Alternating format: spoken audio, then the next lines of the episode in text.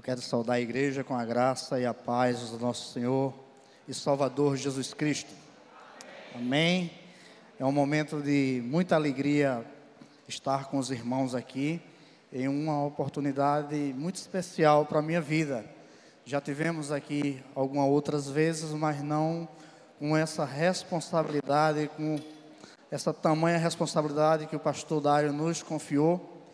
Então, como ele antes já anunciou, eu sou da Igreja Batista Missionária em Barra de Jangada, onde tive a oportunidade de ser batizado, de ter muitas experiências boas com o pastor Dário, de fazermos algumas viagens missionárias, né? E estar aqui é um privilégio imenso.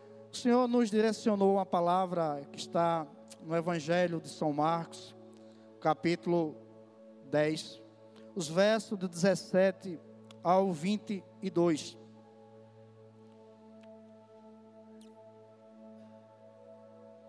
Vou fazer a leitura.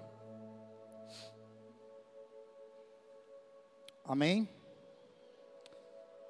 Que diz assim a palavra do Senhor.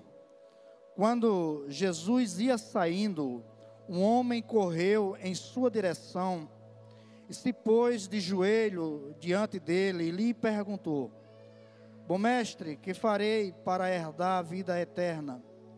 Respondeu-lhe Jesus: Por que você me chama bom? Ninguém é bom a não ser um que é Deus. Você conhece os mandamentos: não matarás, não adulterarás, não furtarás, não darás falso testemunho não enganarás ninguém, honra a teu pai e a tua mãe. E ele declarou: Mestre, a tudo isso tenho obedecido desde a minha adolescência. Jesus olhou para ele e o amou. Falta-lhe uma coisa, disse ele.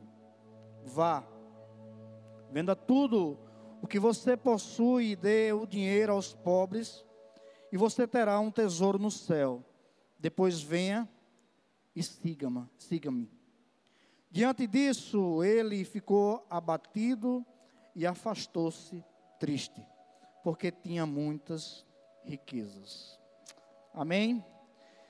Texto a qual a gente vem meditando nele há vários dias e o Senhor tem falado ao meu coração acerca dessa palavra, acerca desse texto qual nós lemos, que está relatado não só no Evangelho de Lucas, de, Mar, é, de Marcos, mas Mateus também relata esse feito.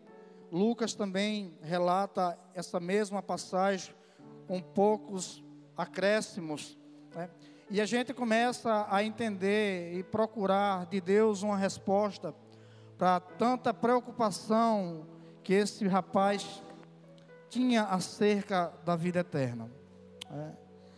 E um texto que antecede esse qual nós lemos, é um texto onde Jesus coloca alguém conduz crianças até Jesus e ele aquelas crianças é impedidas e Jesus fica indignado e diz para os seus discípulos que não impeças, porque delas são reinos de Deus. E diz que o texto que Jesus coloca as mãos, ora por elas, abençoa-se e põe-se a caminho. Quero eu acreditar que esse jovem, esse homem, ele estava observando Jesus tratando com essas crianças e a palavra que Jesus deu para aqueles que estavam impedindo aquelas crianças de se achegarem a Jesus, Jesus disse: Não impeça, porque o reino dos céus pertence a elas, ou àqueles que se assemelhar a essas crianças, ou como essas crianças. Eu acredito, quero acreditar que aquele homem ou aquele jovem, olhando essa expressão, por ser ele um observador da lei, por ser ele alguém que era entendido da lei a qual ele guardava, ele se achou que estava já acima de um patamar elevado. E ele chega para Jesus e faz essa indagação: Bom mestre, que farei para herdar a vida eterna. Se nós fôssemos dar um tema para essa ministração, nós poderíamos dizer o seguinte: prostrado aos pés de Jesus e convictos da nossa salvação. A nossa caminhada cristã é um desafio dia após dia. Cada dia nós temos que vencer um leão para continuar. Hoje o pastor fez um, deu um testemunho muito lindo e de coragem. Pedir perdão, se humilhar, dizer que errou. Isso é um leão, um desafio que ele venceu. Então a nossa caminhada cristã, a cada dia nós estamos sendo desafiados a estar cada dia mais convicto da nossa salvação.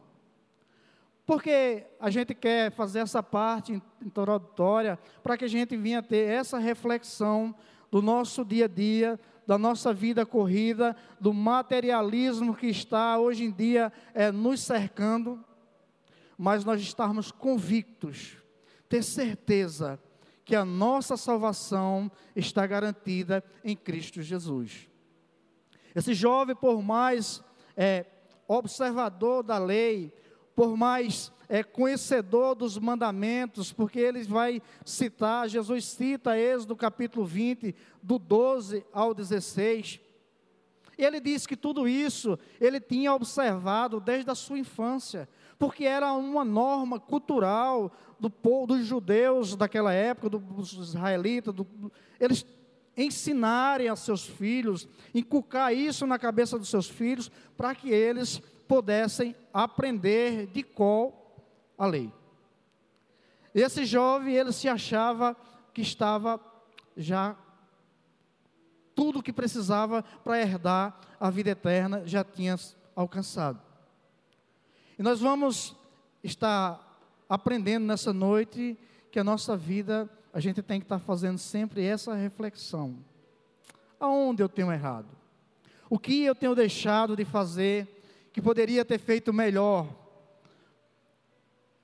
E ter essa convicção que a nossa salvação, que foi comprada com o sangue de Jesus, a gente está convicto dela. Nós podemos alencar vários predicados da vida desse jovem, importantes, que são algo bom a ser observado. O primeiro é que ele era alguém jovem. A própria epígrafe dos três evangelhos vai dizer que era um jovem.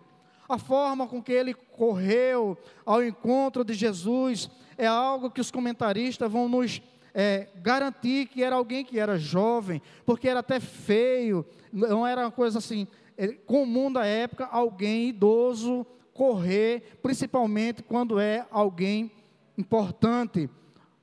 Assim como Lucas vai dizer que ele era um homem, um rapaz proeminente, alguém importante. Então a gente queremos entender que era um jovem, mesmo Marcos falando que é um homem, mas que era um jovem. Então o primeiro predicado importante é que era alguém jovem, alguém que tinha força, que tinha sonhos, que tinha vitalidade, que tinha vigor para investir seus serviços, para investir seu tempo, para investir seus talentos, para investir a sua vida em prol da obra que Cristo estava pregando, o Evangelho. Essa é um primeiro dos predicados importantes na vida desse jovem.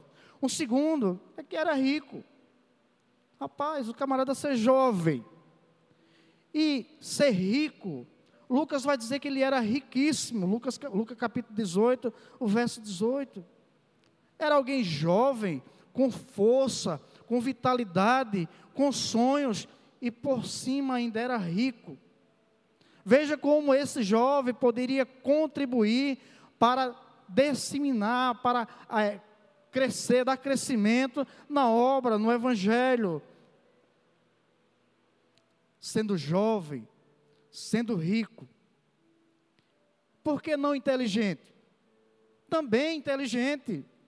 Porque quando Jesus citou os mandamentos, ele disse: tudo isso eu conheço, todo, tudo isso eu já sei de cor.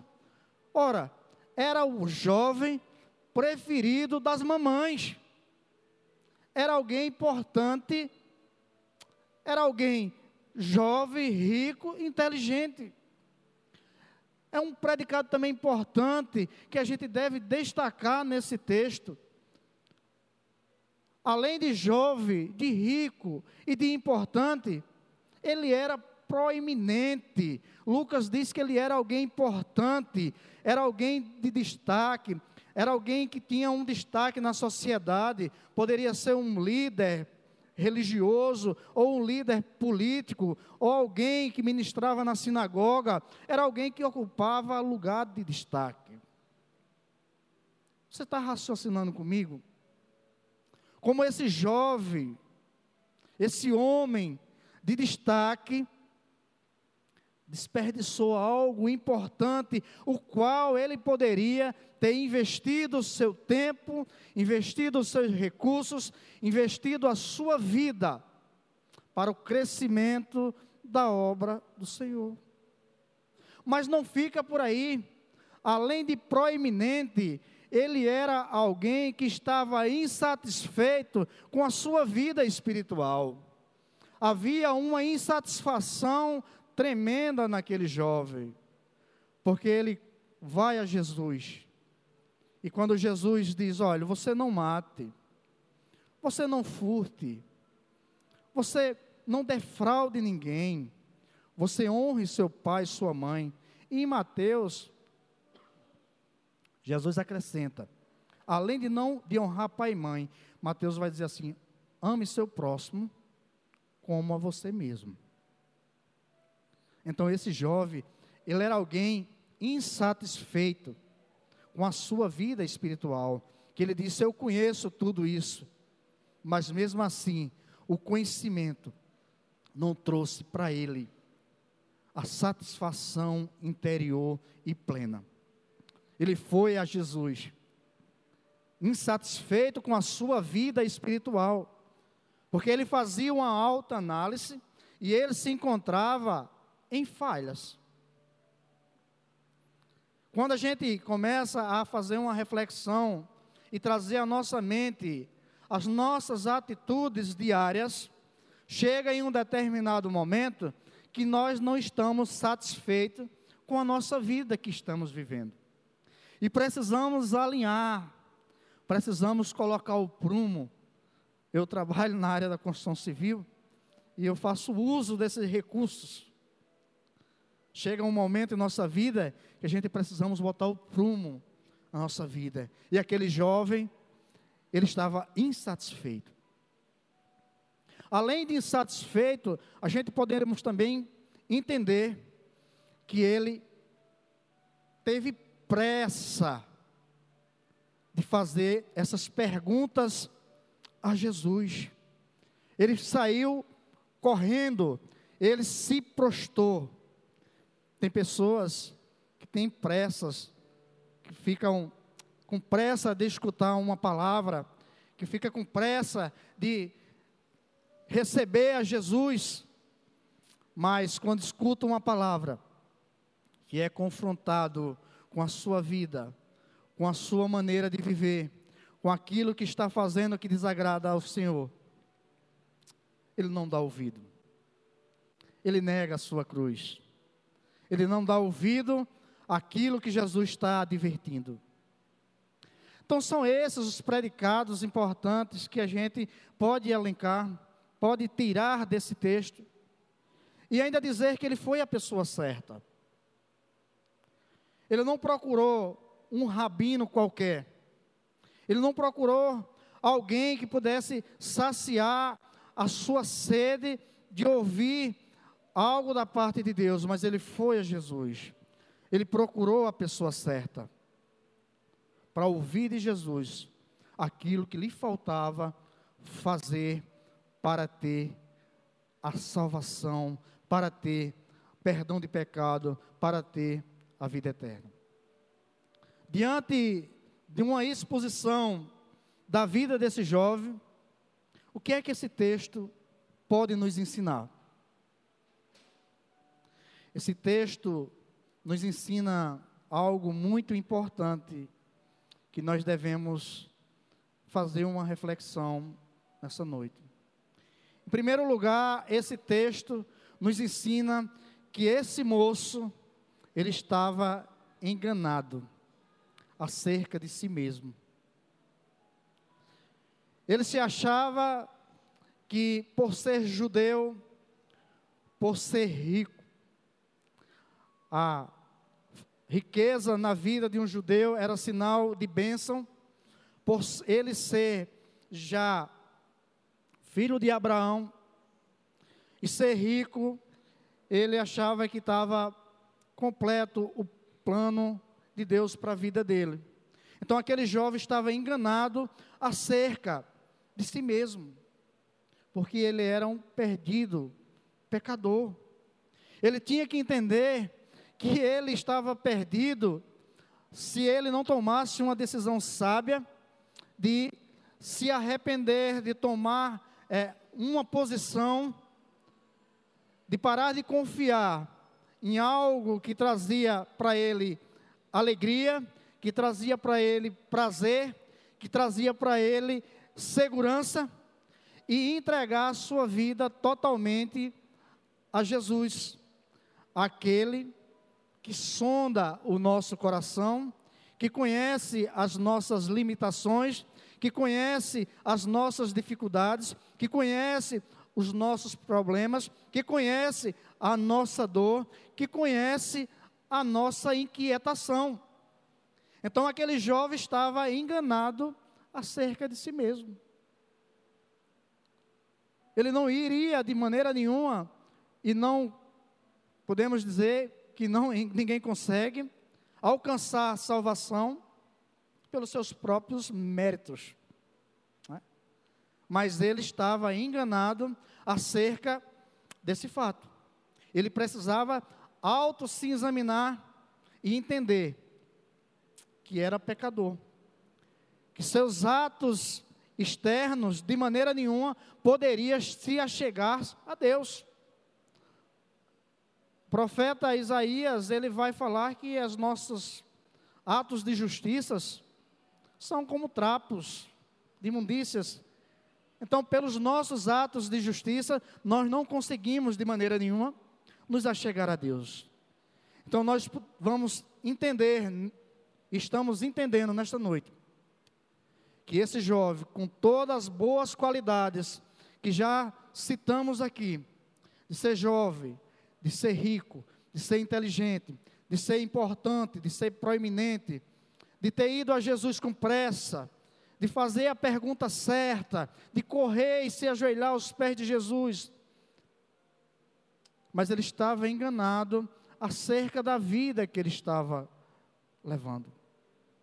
E quantas pessoas em nosso meio não está vivendo uma vida enganada, se enganando porque não muda seus atos, não muda suas posições, não muda o seu modo de vida e permanece uma vida inteira andando de joelhos, aonde poderia tomar uma posição para Cristo e mudar a sua vida, ter a sua história mudada e a gente ter um desfecho melhor.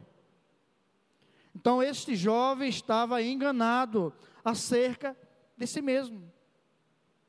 Uma segunda verdade que esse texto nos ensina é que esse jovem estava enganado acerca de Jesus. Quantos não vive, não vive, por melhor dizer, uma vida enganada, porque pensa algo de Cristo que não é isso. Muitos vão a Cristo para receber bênçãos. Muitos vão a Cristo para satisfazer seus egos. Muitos vão a Cristo com intenções erradas. Mas aqueles que vão a Cristo, a palavra diz que de maneira nenhuma ele lança fora. A intenção daquele jovem foi boa de ir a Jesus, porque ele era o único que teve resposta para a sua alma. Ir a Jesus significa ter a história de vida mudada. Ir a Jesus significa ter certeza de vida eterna. Ir a Jesus significa ter perdão de pecado. Mas aquele jovem foi a Jesus enganado acerca de quem era Jesus. Ele pensou que Jesus era simplesmente um bom mestre. Alguém que ensinava uma nova doutrina. Alguém que ensinava algo novo na comunidade judaica daquela época. Mas Jesus, Marcos, vai dizer no verso 45 que ele veio para dar vida.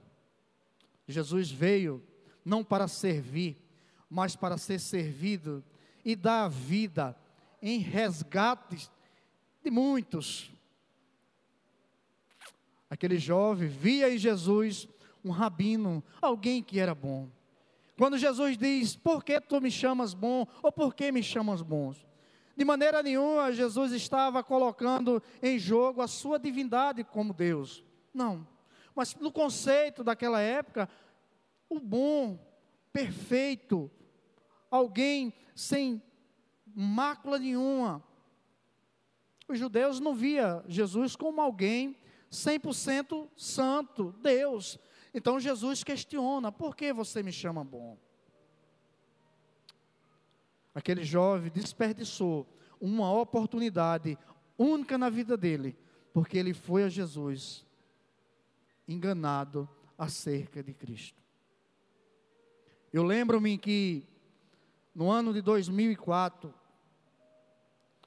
trabalhava numa empresa construtora Carrilho e o meu encontro com Jesus foi uma, uma, uma sexta-feira daquelas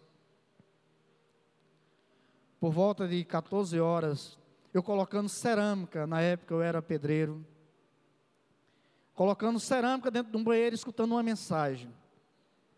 E aquela mensagem ela tocou profundamente no meu coração, e eu não me contive. E ali eu chorei, chorei, eu ria, eu chorava, porque foi algo impactante na minha vida. E daquele dia em diante, eu disse: não dá mais para caminhar sem eu me posicionar, sem eu tomar uma posição na minha vida, porque o Jesus que eu conhecia é diferente daquele que se revelou a mim. O Jesus a qual eu conhecia era um Jesus que permitia eu estar numa igreja, mas eu também fazer aquilo que não convinha que eu viesse a fazer trazendo prejuízos para a minha vida, trazendo prejuízo para a minha família, trazendo prejuízo para o meu patrão. Mas quando eu tive esse encontro e eu entendi o que Jesus estava me oferecendo, perdão de pecado, certeza de vida eterna, não dá para caminhar distante de Jesus quando se tem um encontro e reconhece quem de fato Ele é. Muitos foram os empecilhos para que eu deixasse a cruz.